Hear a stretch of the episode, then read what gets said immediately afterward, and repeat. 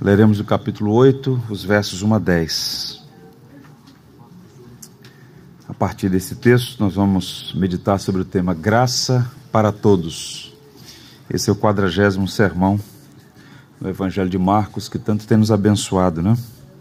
Chegamos literalmente na metade desse precioso livro, que tem como propósito apresentar a identidade e a missão de nosso Salvador Jesus. Evangelho segundo Marcos, capítulo 8, diz assim a palavra de Deus. Naqueles dias, quando outra vez se reuniu grande multidão, e não tendo eles o que comer, chamou Jesus os discípulos e lhes disse: Tenham compaixão desta gente, porque há três dias que permanecem comigo e não têm o que comer. Se eu os desperdi para as suas casas em jejum, desfalecerão pelo caminho.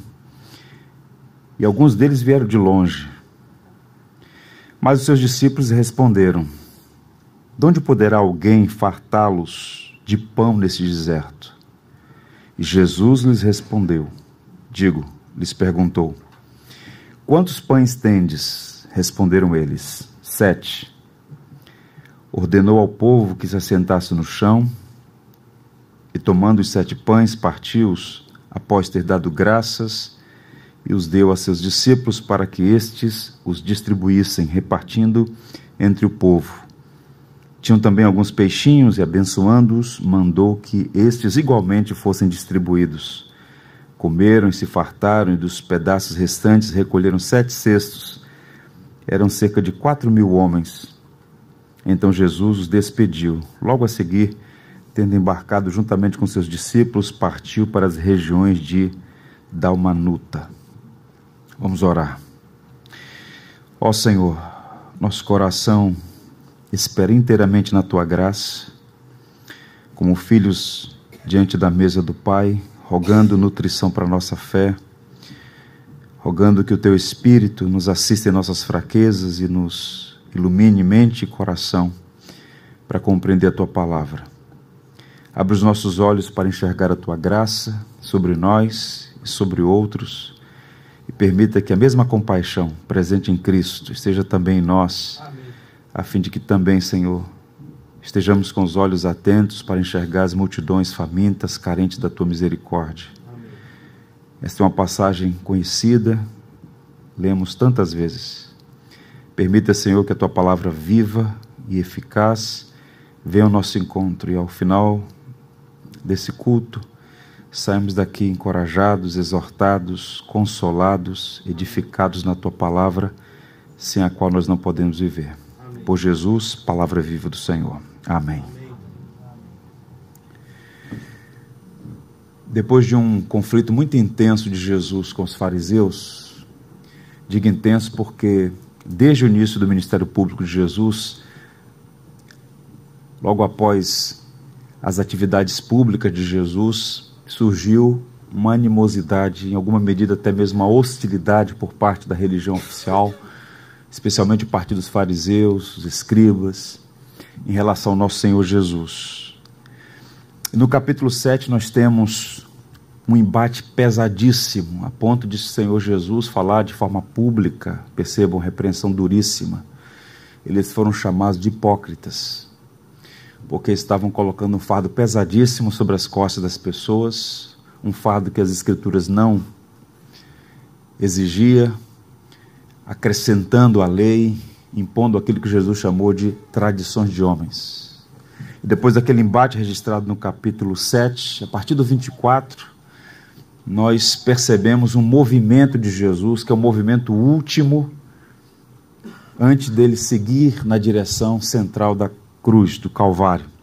A partir do verso 24, nós encontramos aqui, de forma muito deliberada, intencional da parte de Marcos, o itinerário da graça. Jesus deixa a Galiléia, que, embora do ponto de vista dos judeus de Jerusalém, já estivesse miscuída, miscigenada, sincretizada, a Galiléia dos gentios, tão desprezada, pela cúpula central em Jerusalém, a Galiléia era majoritariamente constituída de judeus. em diálogo com os helenistas, em diálogo com aquelas tradições todas no entorno, mas era majoritariamente composta de judeus. Mas a partir do verso 24, pela primeira vez, Jesus pisa em território pagão, ele vai para a costa mediterrânea do mar Mediterrâneo, e ele então faz uma incursão em duas cidades históricas que antigamente chamava-se Fenícia, Tiro e Sidom, duas históricas cidades mencionadas no Antigo Testamento, objeto de profecias tanto de juízo quanto de esperança, tanto de juízo quanto de graça. Pois bem, e nós vimos que no primeiro episódio que Marcos registrou, o Senhor Jesus alcança uma mãe. É uma mãe desesperada, é uma mãe necessitada de uma intervenção porque a sua filha, a quem tanto amava, estava sob opressão maligna e não havia recursos. E então ela vai aos pés do Senhor e ela e sua filha, ambas são alvas da maravilhosa graça. É uma passagem maravilhosa, com muita instrução e que abre uma janela para que entendamos que a graça de Deus não está restrita a um povo, mas o Senhor veio a este mundo, tendo amado o mundo, com o objetivo de alcançar gente de todas as tribos, povos e nações da terra.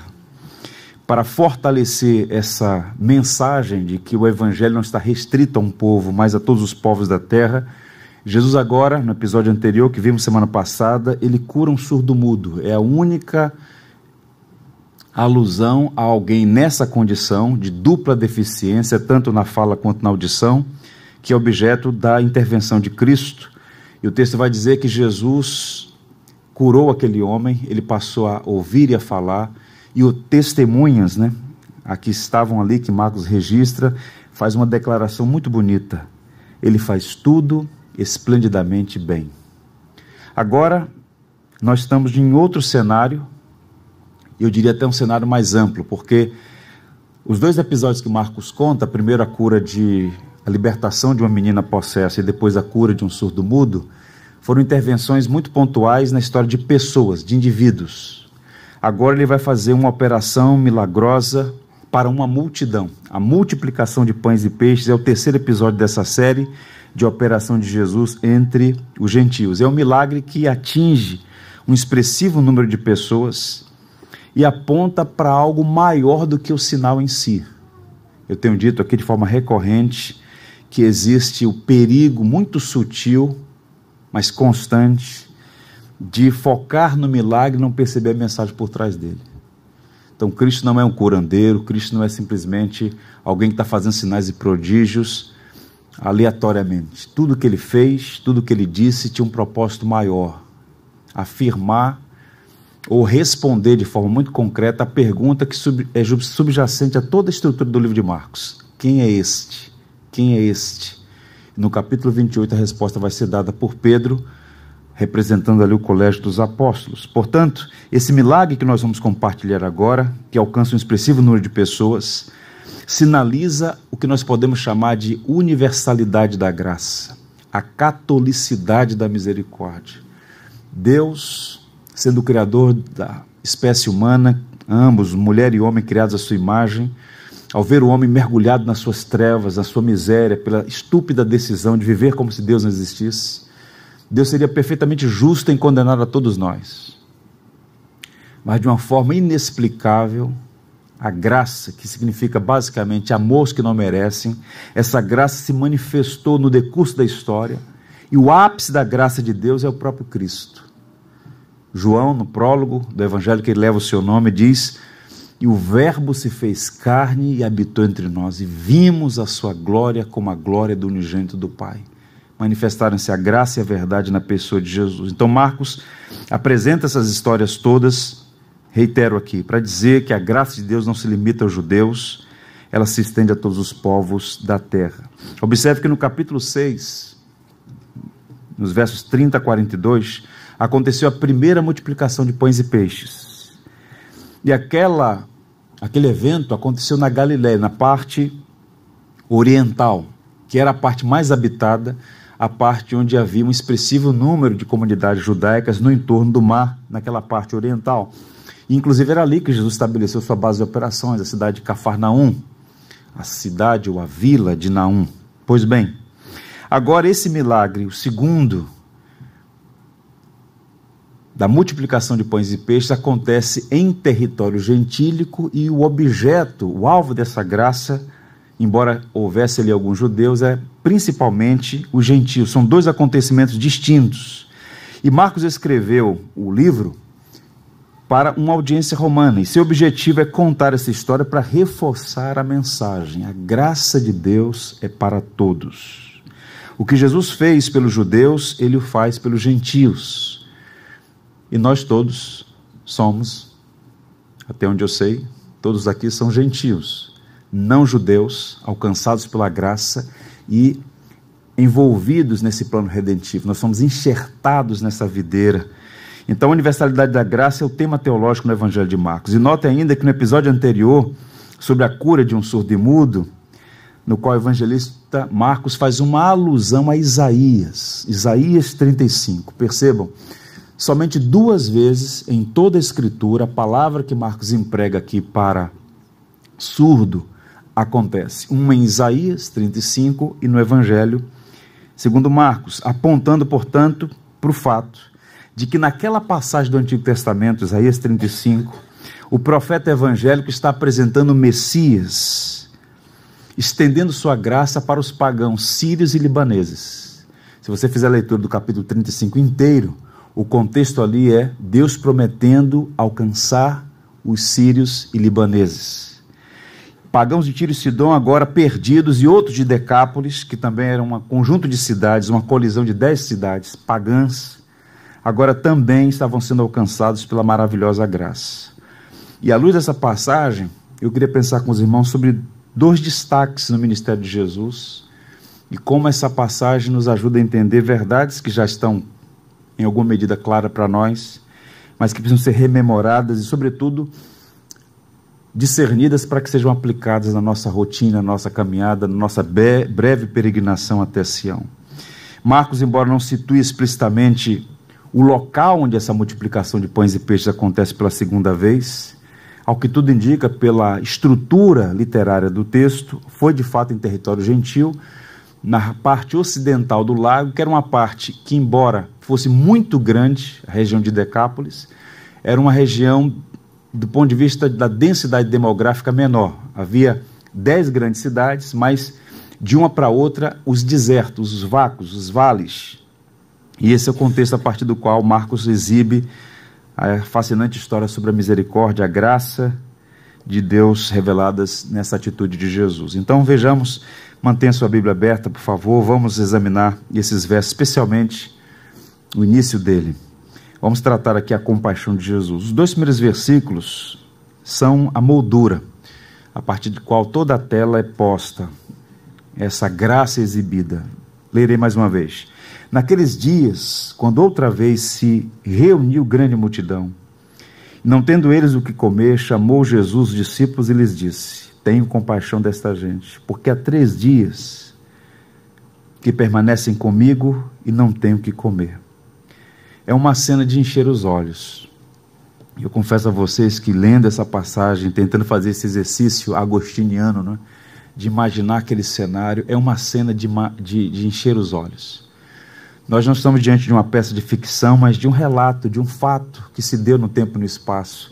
Cristo, ele viu aquela multidão. Um incontável número de pessoas, só de, de homens, quatro mil pessoas. Mais as mulheres e crianças que poderiam eventualmente dobrar ou triplicar esse número.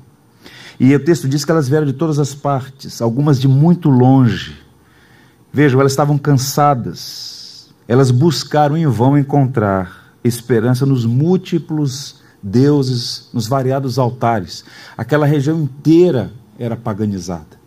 Era uma região que, desde a época dos gregos, ou seja, já havia passado alguns séculos, desde a época dos gregos, muitos altares se consolidaram ali. Uma confluência de vários povos, de várias religiões, e certamente aquelas pessoas todas, elas tinham seus cultos, seus ídolos, mas nada os satisfizeram. Há três dias estavam ouvindo a Jesus e vendo o que ele fazia. E é interessante porque o coração de Jesus foi tomado de compaixão. o mais elevado grau de simpatia pelo que sofre e acompanha de um profundo desejo de ajudá-las. E o que Jesus diz aqui não é simplesmente, não é apenas bonito, é tocante. Tem um compaixão dessa gente. A palavra grega traduzida por compaixão vem de uma raiz que quando você faz o rastreio, verifica a história dela, tem significação com os órgãos vitais, com as entranhas.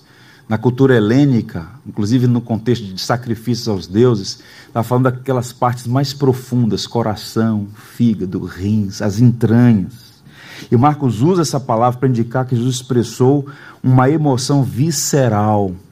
Ele foi tocado profundamente, ele viu a necessidade daquelas pessoas e seu coração foi movido de uma íntima, profunda, intensa compaixão. A tradução literal seria: ele ficou tocado. Ele reagiu porque foi tocado. E a palavra grega aqui é usada nessa direção somente em relação a Jesus. Só Jesus tem esse tipo de compaixão. Essa expressão compaixão é usada várias vezes.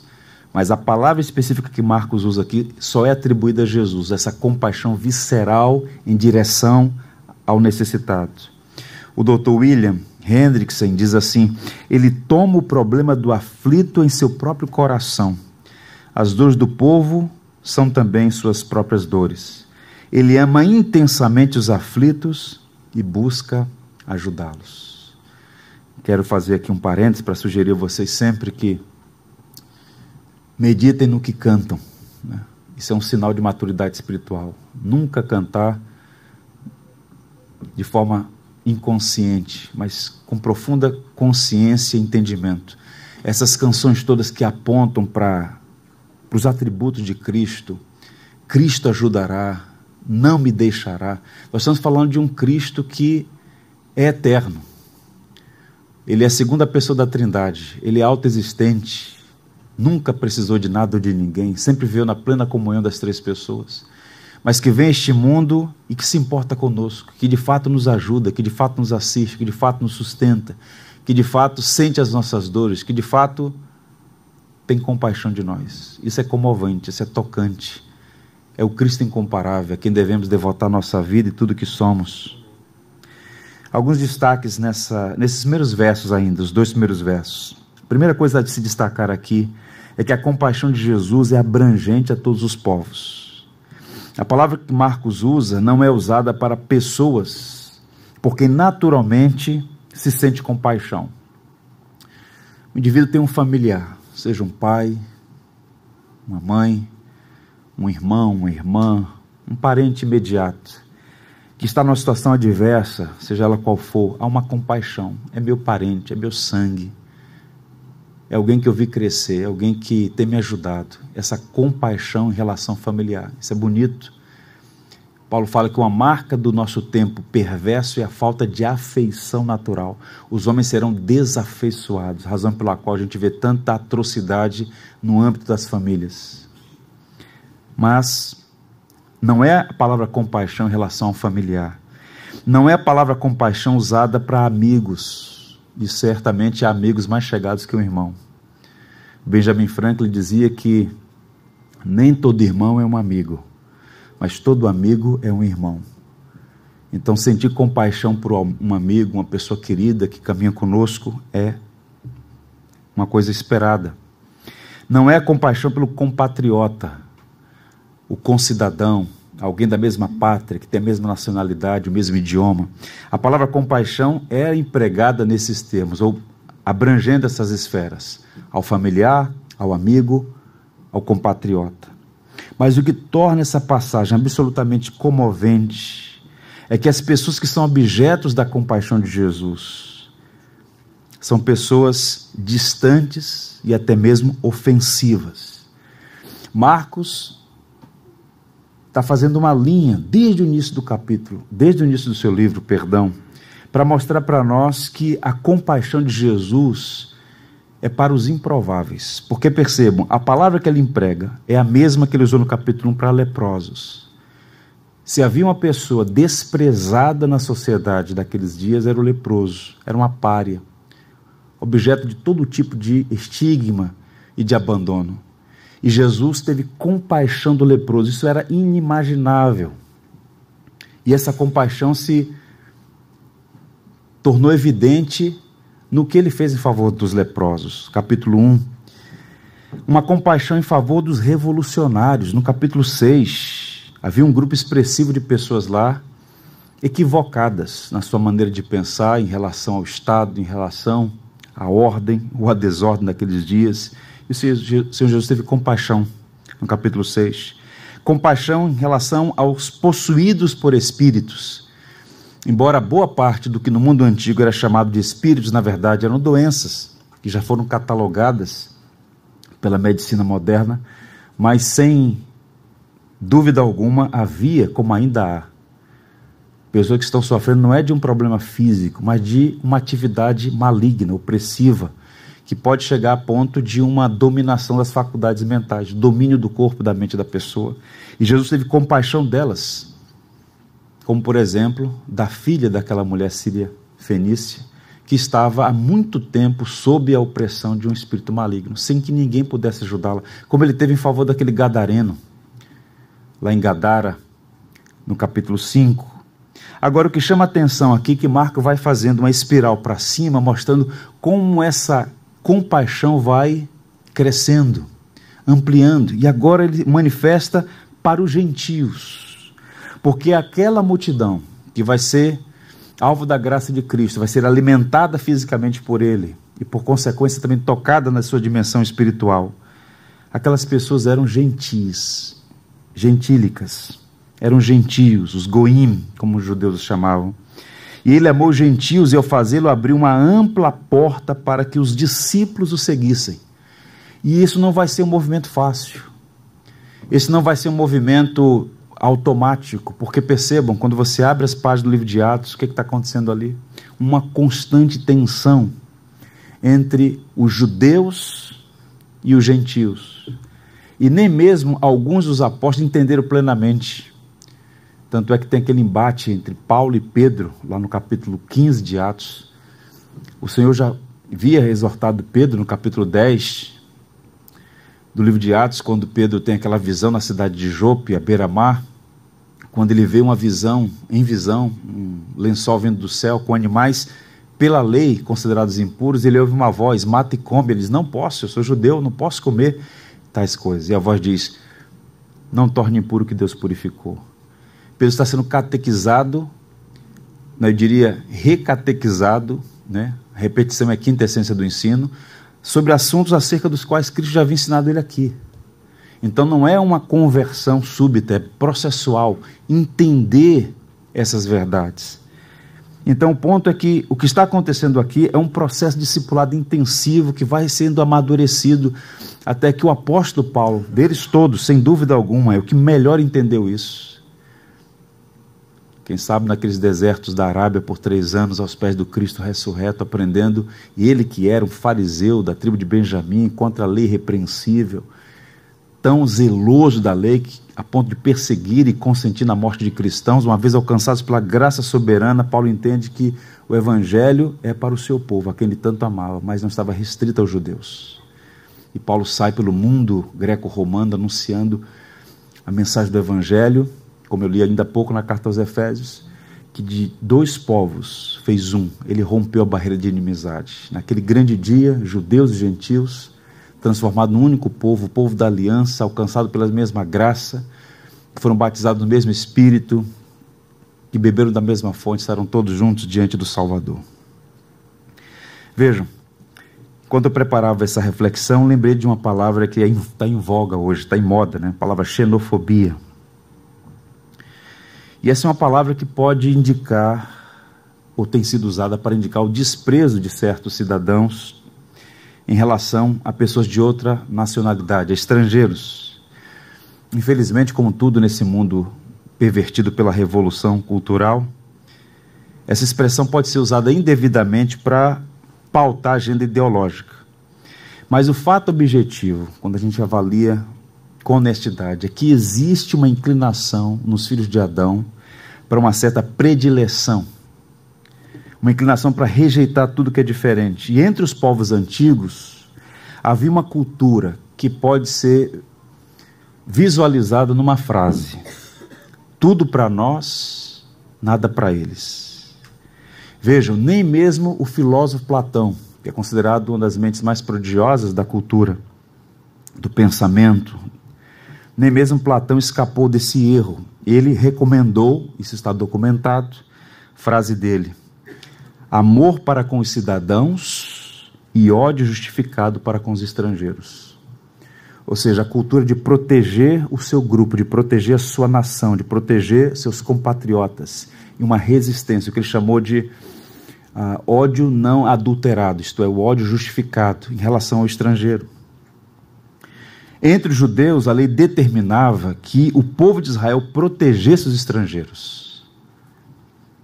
Para ler apenas um texto, Êxodo 22, verso 21, ordem de Deus ao povo da aliança: Não afligirás o forasteiro, nem o oprimirás, pois forasteiro fostes na terra do Egito. A lei era muito clara, o povo de Israel deveria proteger, cuidar, não podia oprimir nem afligir o estrangeiro. Agora, o que a gente vê no decurso da história de Israel é que a idolatria e a imoralidade dos povos pagãos alimentaram uma cultura de hostilidade. E os judeus passaram a desprezar os gentios. Não se tem documento, é apenas uma tradição. Outro dia eu vi um biblicista, um hebraísta, falando sobre isso. Ouço constantemente falar sobre isso, mas nunca vi a fonte. Mas tem se repetido já há muito tempo uma suposta oração que o judeu fazia pela manhã, agradecendo a Deus ter nascido homem e não ter nascido gentil. Porque havia já naquela cultura uma animosidade em relação ao que não é judeu. Pela idolatria, pela imoralidade, por não ser membro do pacto, Parte dessa visão é alimentada por essa concepção equivocada da eleição. A doutrina da eleição é doutrina bíblica, mas com tudo que é bom pode ser corrompido. E de fato Israel foi eleito por Deus para fazer parte de um plano maior. A eleição de Israel é um fato. Deus chamou Abraão e, pedagogicamente, em diálogo com ele, disse: Olha, você não pode contar as estrelas do céu, nem pode contar os grãos de areia da praia. Eu vou fazer tão numerosa a tua descendência como são as estrelas no céu e as areias nas praias do mar. De um homem que não tinha nenhum filho ainda. E de um homem que seria ele mesmo inabilitado, em, sem condição alguma de gerar filho, pela idade, ele e a sua esposa, e Deus cumpriu o que disse. Deus prometeu dar a ele um filho e de fato deu Isaac, o filho da promessa. E toda a história do povo judeu começa com aquela figura icônica de Abraão, de qual descende o Cristo. Não é? Você pega o Evangelho segundo Mateus, genealogia de Jesus Cristo, filho de Abraão, filho de Davi. Então, Deus elegeu o povo de Israel. Mas o que eles confundiram, e esse erro nós podemos incorrer também, é associar eleição com exclusivismo e superioridade racial. Foi o erro primário dos judeus. No decurso do tempo, essa visão se consolidou e nos dias de Jesus, a atitude dos líderes religiosos refletia essa cultura de desprezo pelos gentios. Tanto é que a expressão que é usada é cães. Todo não-judeu era um cão. E mesmo aqueles prosélitos, mesmo aqueles que se convertiam à fé judaica e submetiam os ritos, eles também estavam limitados, não eram um judeu puro.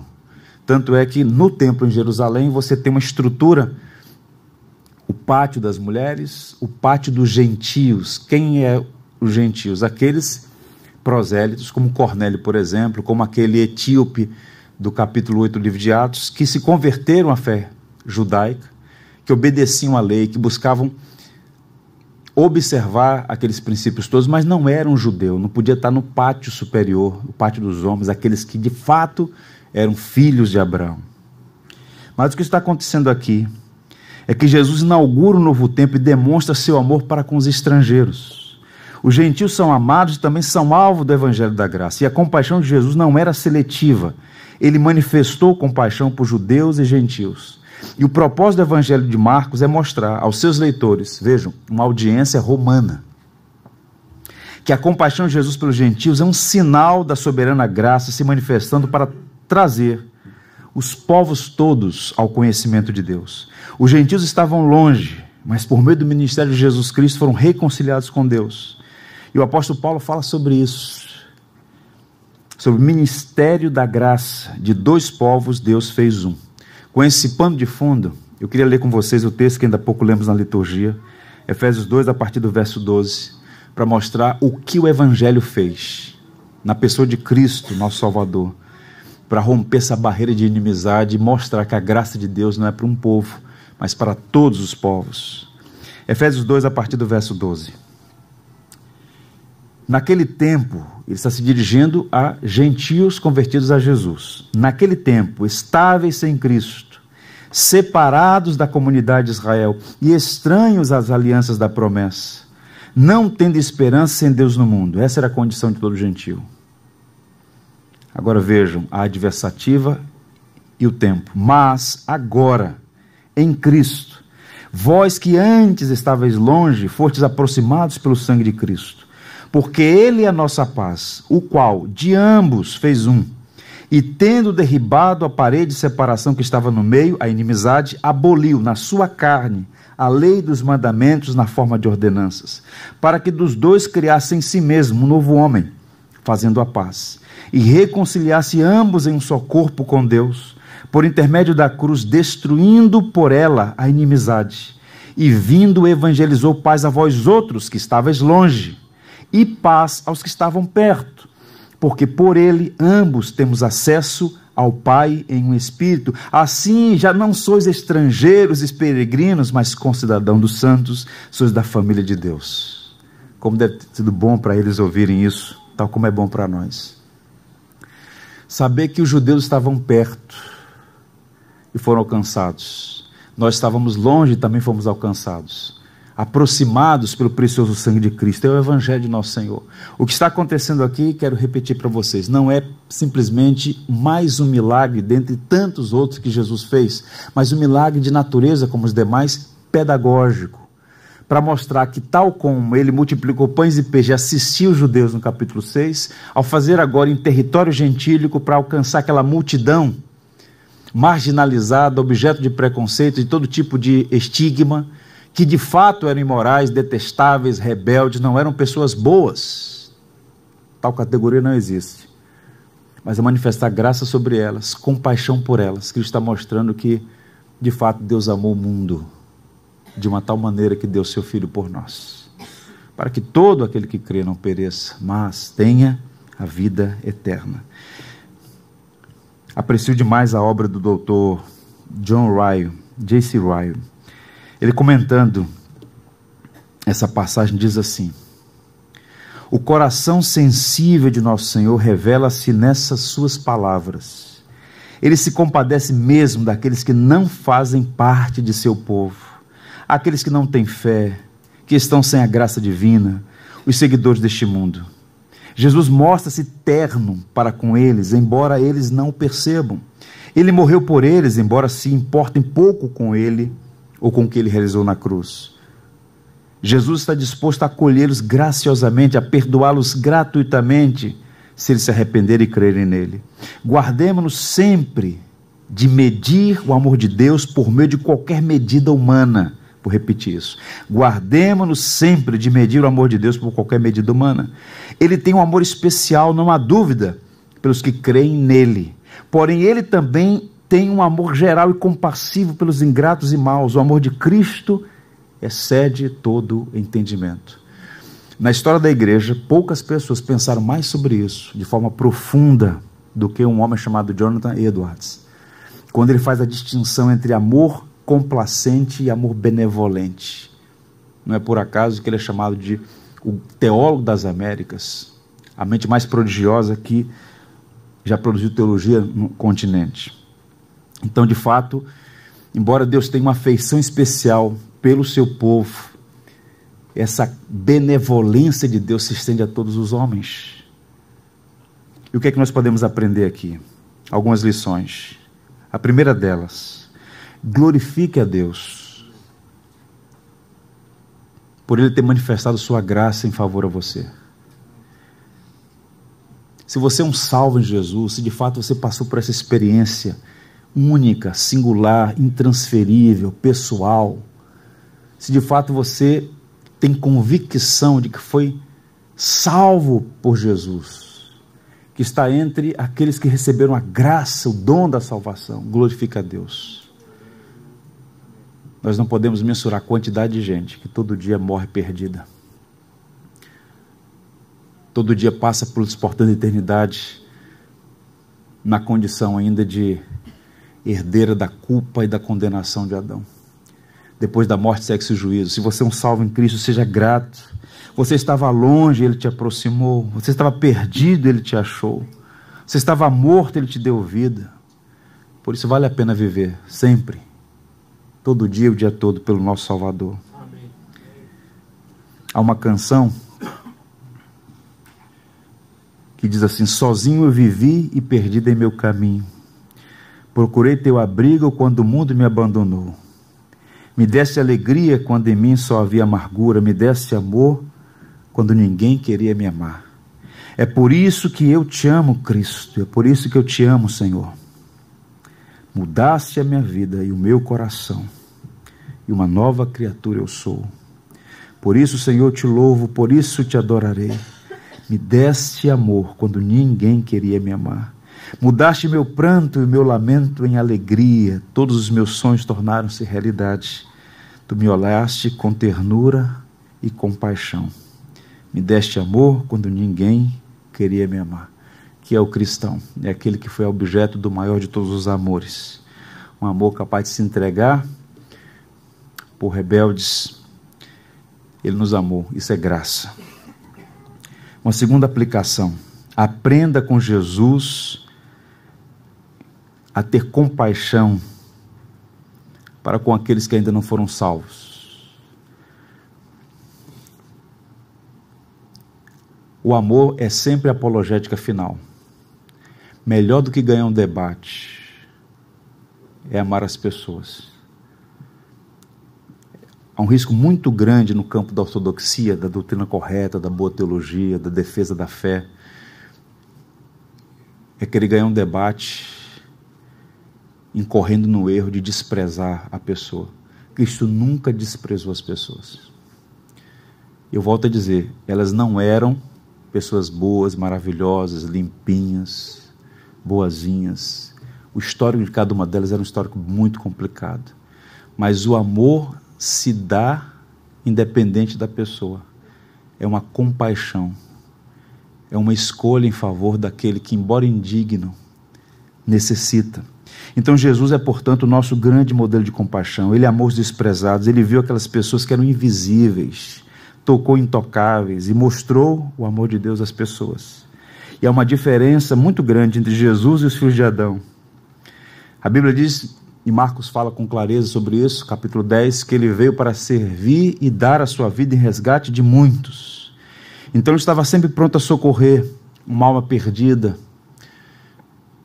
alguém com uma necessidade imediata, um corpo cansado, aflito pela dor, pela enfermidade, por uma opressão maligna, sempre disposto a servir de forma compassiva. É humano evitar os transtornos por ter que ajudar alguém, mas é divino ser movido por compaixão a ajudar quem necessita, disse William Barclay.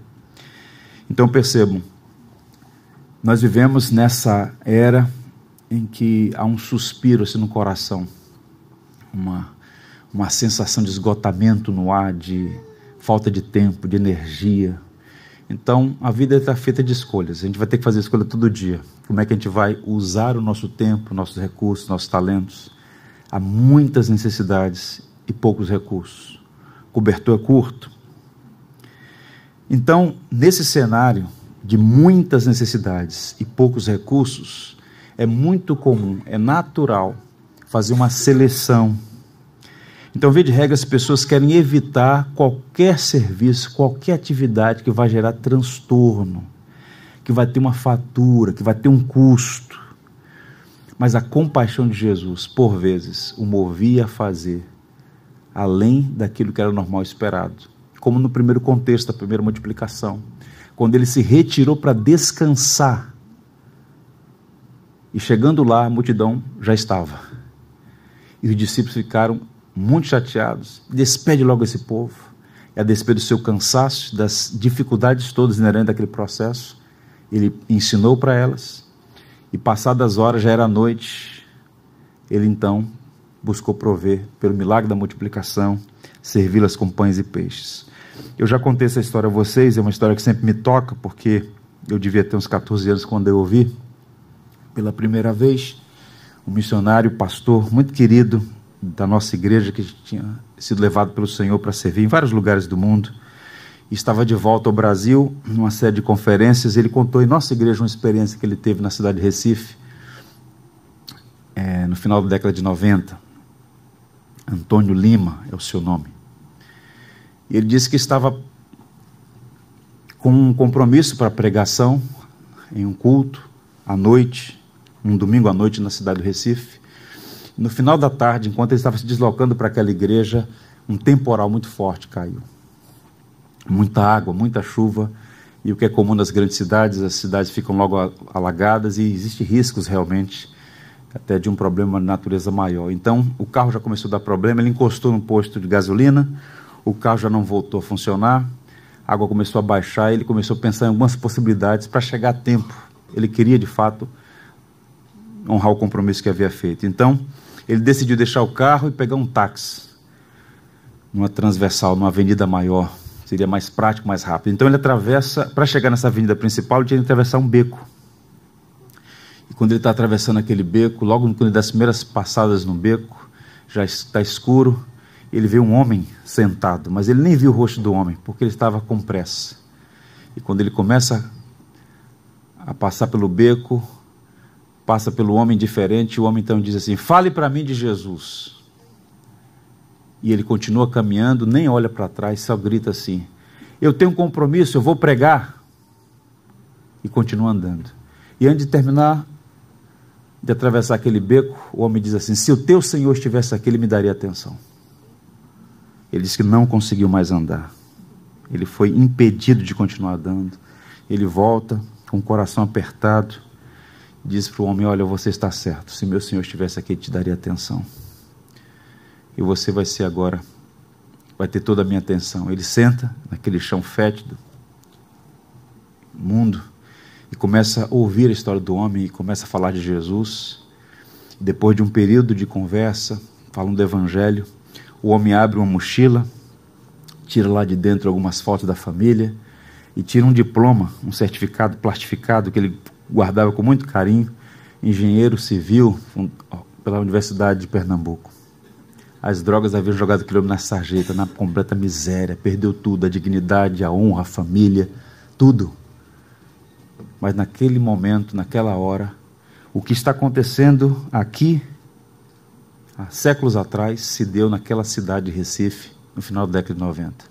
A graça de Jesus não é para os bons, mas é para os homens perdidos, que muitas vezes estão nas lama, na lama da vida pelas suas próprias escolhas estúpidas, mas Deus ama apesar de nós. É amor que não merece aquele homem foi alcançado pelo Evangelho. Que história linda, verdadeira. Então quero encorajar você, não perca isso de vista. Aprenda a manifestar a misericórdia que você recebeu da parte de Deus aos outros e na defesa da nossa fé, vamos tomar cuidado para, em nome da ortodoxia, do zelo teológico, da doutrina, a gente não esmagar ainda mais as pessoas. Não é uma questão de inteligência, não é uma questão de preparo. Você só conhece a verdade porque a sua mente foi iluminada. Há muitas pessoas que, com nível de escolaridade baixo, entendem aquilo que é mais elementar, que ela é pecadora e que Deus, por meio de Cristo, a salva. Outros tropeçam na sua arrogância, tropeçam nos seus diplomas acabam se perdendo, inculcando-se por sábias, tornam-se loucas, Paulo disse isso. Portanto, se você conhece o Evangelho, se você entendeu a mensagem do Evangelho, é porque a graça iluminou seu coração. Você não é melhor do que o seu parente incrédulo, você não é melhor do que o seu cônjuge refratário, você não é melhor do que o seu filho, do que o seu pai, é a graça Somente a graça, a compaixão de Cristo que um dia viu a nós todos na nossa completa miséria e se revelou, se deu a nós. É por isso que nós chamamos de revelação de Deus.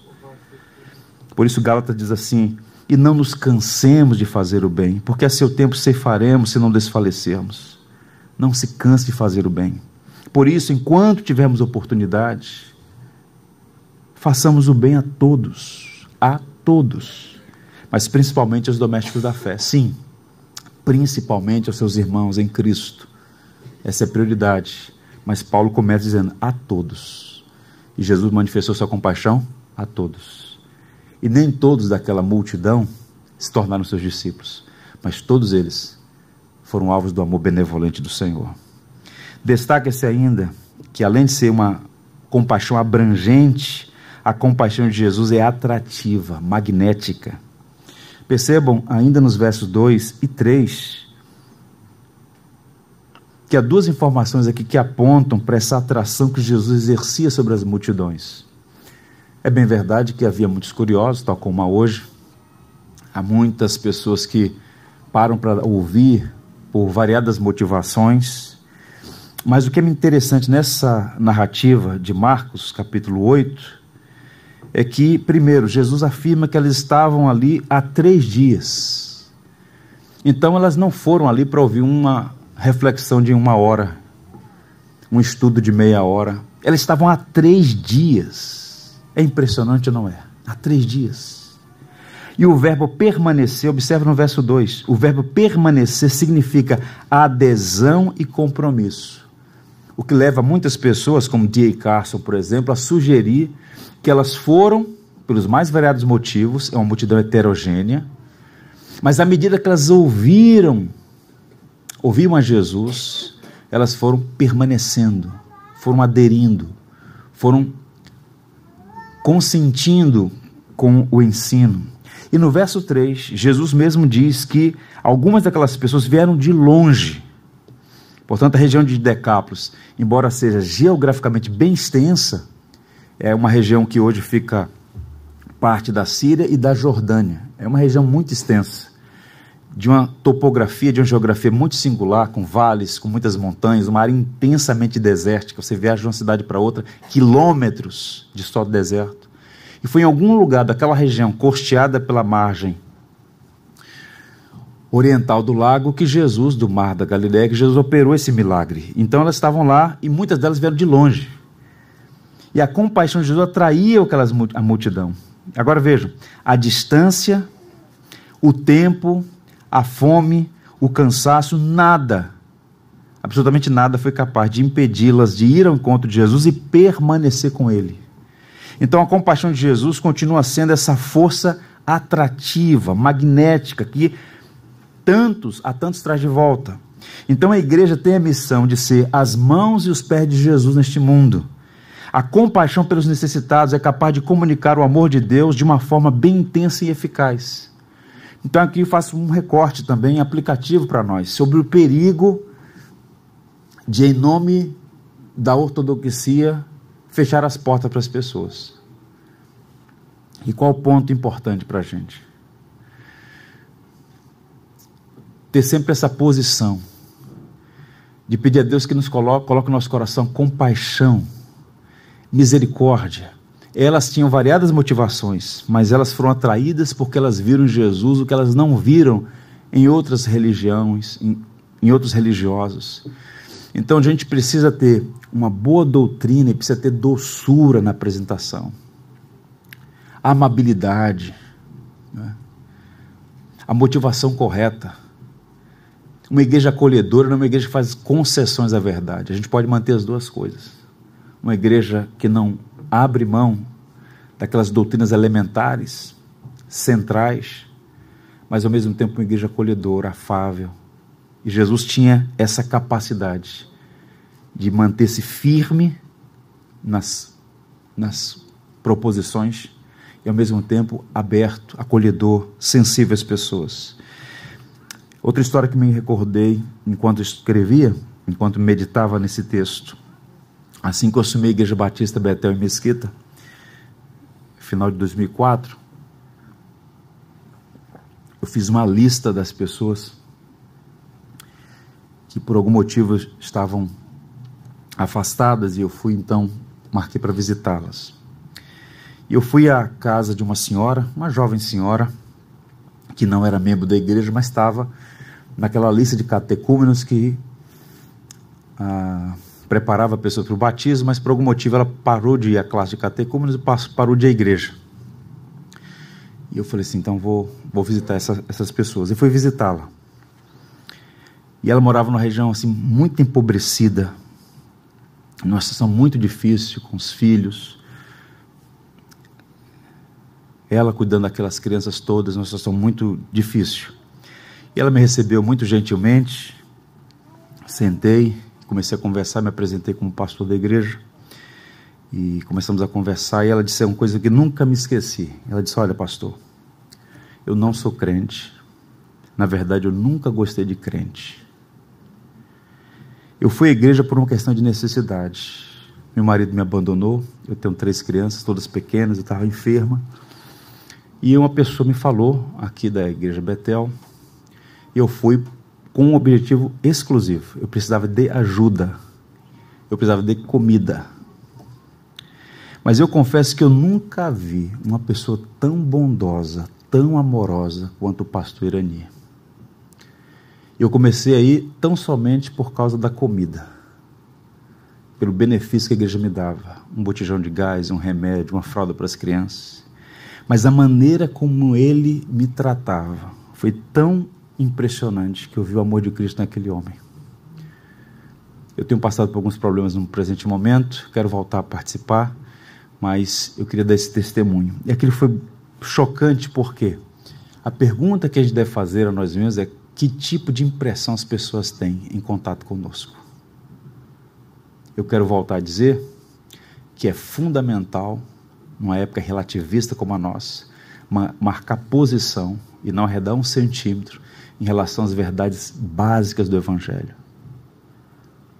Ao mesmo tempo, a gente tem que fazer isso com compaixão. Caso contrário, a gente pode ser reputado como tantos outros têm sido reputados. Muito bons na defesa da fé, mas sem nenhuma caridade, sem nenhuma misericórdia, sem nenhum afeto, sem nenhuma amabilidade. Então, essas coisas caminham juntas. Um outro elemento ainda. A compaixão de Jesus é dissonante com a atitude dos discípulos. Veja o verso 3 e 4, esses dois versos. Se eu os despedir, palavra de Jesus, para suas casas, em jejum desfalecerão pelo caminho. E alguns deles vieram de longe. Mas os discípulos responderam: De onde poderá alguém fartá-los de pão nesse deserto? Veja, na primeira multiplicação, no capítulo 6, Marcos afirma que foram os discípulos que tomaram a iniciativa de sugerir um caminho para resolver o problema. Então, o cenário é: Jesus está muito cansado, um trabalho exaustivo, um ministério intenso. Ele objetiva ter um tempo de descanso, aquele que é chamado de retiro. Então ele pega os seus discípulos num barco e vai para uma região inóspita, desértica, para ter um tempo de descanso e também estar sós com seus discípulos. Quando chega lá, a multidão já estava. E Jesus não deu uma bronca, falou: não é possível, né? até aqui esse povo me persegue. Correu para o outro lado. E o Senhor teve a mesma compaixão, que nesse caso aqui mostra pelos gentios, e ele começa a ensinar. Eram pessoas carentes, ele vai usar a linguagem, eram ovelhas sem pastor, desnutridas, enfraquecidas, perdidas essencialmente. E o Senhor começa a ensinar. Final do dia, começa a escurecer, os discípulos começam a perceber: estamos com um problema. Temos uma multidão, o lugar é deserto, o que nós vamos fazer para comer? Eles tomaram a iniciativa de identificar o problema. Despede, Senhor, essa gente para que eles saiam pelas vilas, pelas aldeias, porque aquela parte do Mar da Galileia era havia uma densidade demográfica grande, havia várias vilas, muitas cidades. Eles poderiam sair e providenciar alimento. A questão era o dinheiro. Eles rapidamente fizeram uma conta lá e a história vocês conhecem. Nesse caso aqui nós temos um agravante. Eles estavam numa região desértica, do outro lado do Mar da Galileia, já há três dias, não havia recursos e com problema. Não tem onde comprar. O problema é insolúvel. Ele diz que as pessoas, Jesus, que elas morreriam no caminho se saíssem dali com fome em jejum. Então não era simplesmente, olha, a alternativa é despedi-las. Que elas sigam, olha, acabou gente, já acabou a conferência teológica, três dias está bom de tamanho, não tem coffee break, sigam o caminho pela frente. Não havia tempo entre o local onde eles estavam e o local de provisão elas morreriam, diagnóstico de Jesus, elas morreriam no caminho. Então os discípulos perguntam: de onde poderá alguém fartá-los de pão nesse deserto? E a pergunta deles revela algumas coisas. Primeiro, os corações estavam endurecidos. Eu fico sempre impressionado e, ao mesmo tempo, temeroso. Como isso pode acontecer com a gente? Estavam endurecidos, tão perto de Jesus, ao mesmo tempo tão longes. Memória fraca. Nós não sabemos exatamente o intervalo entre a primeira multiplicação e essa, mas o fato é que são dois eventos distintos em alguma medida, num curto espaço de tempo. Que memória é essa? Eles viram. E mais, eles carregaram cada um um cesto na cabeça. Sobraram doze. E eles tinham esquecido do que Jesus fez na primeira vez. E o mais agravante, faltava-lhes compaixão. Não se percebe nenhum momento, nem nada que sugira comoção. O foco era o problema, não as pessoas. Viram as dificuldades, mas não a oportunidade. Veja a partir do verso 5 como é que a história se desenrola. E Jesus lhe perguntou: Quantos pães tendes? Responderam eles: Sete. Ordenou ao povo que se assentasse no chão e, tomando os sete pães, partiu-os após ter dado graças e os deu aos discípulos para que estes os distribuíssem, repartindo entre o povo. Tinham também alguns peixinhos e abençoando-os, mandou que estes igualmente fossem distribuídos. Comeram e se fartaram, dos pedaços restantes recolheram sete cestos. Eram cerca de quatro mil homens. Então Jesus os despediu. E logo a seguir, tendo embarcado juntamente com seus discípulos, partiu para as regiões de Dalmatuna. A pergunta de Jesus não é para obter conhecimento.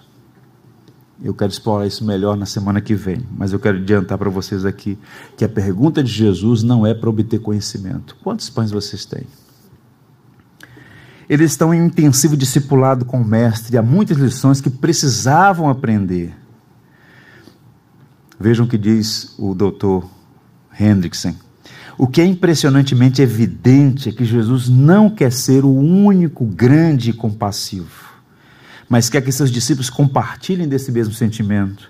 A razão pela qual ele se volta para os seus discípulos não tem nada a ver com a possibilidade de sentir-se perdido sem saber o que vai fazer. Ele não havia enfrentado uma situação semelhante. Se você observar, ainda no capítulo 8, nos versos 19 e 20, Jesus vai citar números. Ouçam, os números são importantes, porque vão servir de referência catequética na vida dos discípulos. Ele vai falar de. Vocês não lembram dos 12, dos 5 mil que foram alimentados, 12 cestos que sobraram? Ele vai se reportar mais uma vez esse evento, dos 4 mil que foram assistidos, dos 7 cestos que sobraram. Por que ele está citando esses números nos versos 18 e 20? 19 e 20. Jesus trará à memória desses discípulos dois eventos. Quanto havia e o quanto ele havia de fazer ainda na vida dos seus discípulos. E qual é a dinâmica? Caminhando para o final. Jesus ordenou que as pessoas tomassem assento. Né? Observe que na primeira parte diz que elas sentaram na relva verde, porque do outro lado da Galiléia e pela estação estava tudo verdinho. Agora sentaram no chão. Já é outra estação e é outra geografia. Pegou sete pães, deu graças, partiu, distribuiu entre as pessoas. Isso aqui está apontando para aquilo que a teologia chama de banquete messiânico. É a dinâmica da ceia. Pega o pão, dá graças e distribui. E depois fez o mesmo com alguns peixinhos. Agradeceu e distribuiu. Todos comeram e se fartaram, ainda sobrou sete cestos. Vejam, a linguagem empregada aqui é muito similar à última ceia, quando o Senhor tomou os pães, deu graças, partiu os pães e deu aos seus discípulos. Percebam, houve uma ordem muito clara, de forma simples e direta. Marcos informa que eles comeram e se fartaram. E há uma dinâmica aqui. Era uma provisão ordinária, houve ordem no serviço, a comida foi precedida por uma bênção de oração e houve fartura, mas não desperdício. O que sobrou foi recolhido. Infelizmente, muitas pessoas olham para uma passagem como essa, que é muito comum, por exemplo, Ministério JB Kids, nossa igreja e tantas outras, Brasil afora, as crianças aprenderem sobre a história da multiplicação dos pães e peixes, ou até mesmo colorirem uma, um desenho com alguma arte relacionada ao evento, e as pessoas dizem, não, isso aqui foi, isso aqui é um mito, isso aqui é uma, um resíduo, de uma leitura equivocada dos escritores, né? mas na verdade eu pergunto aos irmãos: houve ou não houve milagre? De fato, pães e peixes foram multiplicados de uma forma sobrenatural, mas volto a dizer que não foi apenas. O objetivo não era o milagre em si, mas a mensagem por trás. E deixa eu fazer aqui alguns apontamentos. Sem a menor dúvida, encontramos nesse relato a manifestação do poder criador alguma coisa real, sólida e substancial que antes não existia, foi evidentemente trazida à existência. Não há qualquer margem para o argumento de que as pessoas estavam ali sob a influência de alguma ilusão ótica ou imaginação fértil. Quatro mil homens famintos jamais seriam satisfeitos se não tivessem comido alimentos perfeitamente materiais. Ninguém senão aquele que no princípio criou todas as coisas e que mais tarde enviou a Israel maná poderia ser preparado para um banquete no deserto. Foi real, foi verdadeiro e eles viram aquilo. Eu encerro fazendo duas aplicações para vocês. A primeira delas é a seguinte: nas crises você será tentado a olhar apenas as dificuldades. Nós não somos melhor do que aqueles discípulos. A resposta deles foi muito pessimista. Ainda que houvesse recursos, não havia onde comprar comida, estavam no meio do deserto. Então eles não viram nenhuma solução, mesmo estando Jesus ao seu lado. E é assim que a gente se comporta muitas vezes. A gente não encontra nenhuma solução, do ponto de vista humano, mesmo sabendo que o Senhor está conosco. E se Ele está conosco, Ele pode fazer qualquer coisa em nosso favor. Outra aplicação: os recursos humanos podem ser insuficientes, mas quando colocados nas mãos de Deus, coisas extraordinárias podem acontecer. Eles tinham sete pães e alguns peixinhos. Quando colocados nas mãos de Jesus, eles viram algo maravilhoso acontecer. Isso ainda hoje. Entregar ao Senhor o que temos, confiando que Ele pode fazer mais do que nós pedimos ou pensamos. E é preciso destacar ainda que Jesus não faz apenas maravilhas, mas Ele repete maravilhas em nossa vida. Ele fez entre os judeus e agora está fazendo entre os gentios. Aquilo que Deus fez na sua vida há cinco anos, há dez anos, há vinte anos, ele pode fazer de novo. Parece que é a mesma coisa, mas nunca é a mesma coisa. Há sempre um toque da graça diferente, há sempre uma resposta diferente. E o fato é que tanto judeus quanto gentios foram alcançados pela bênção e aprenderam que o Senhor quem provê, o Senhor quem sustenta, o Senhor quem livra, o Senhor quem abençoa, Ele que concede a sua graça. O missionário sentiu-se chamado por Deus para servir a Deus no Gabão que é um país africano muito complexo por conta da atividade forças paramilitares, pobreza e todo tipo de situação difícil. Inicialmente ele não sabia muito de geografia, ele morava no norte dos Estados Unidos, ele achou que o Gabão era um protetorado perto da França, mas não era.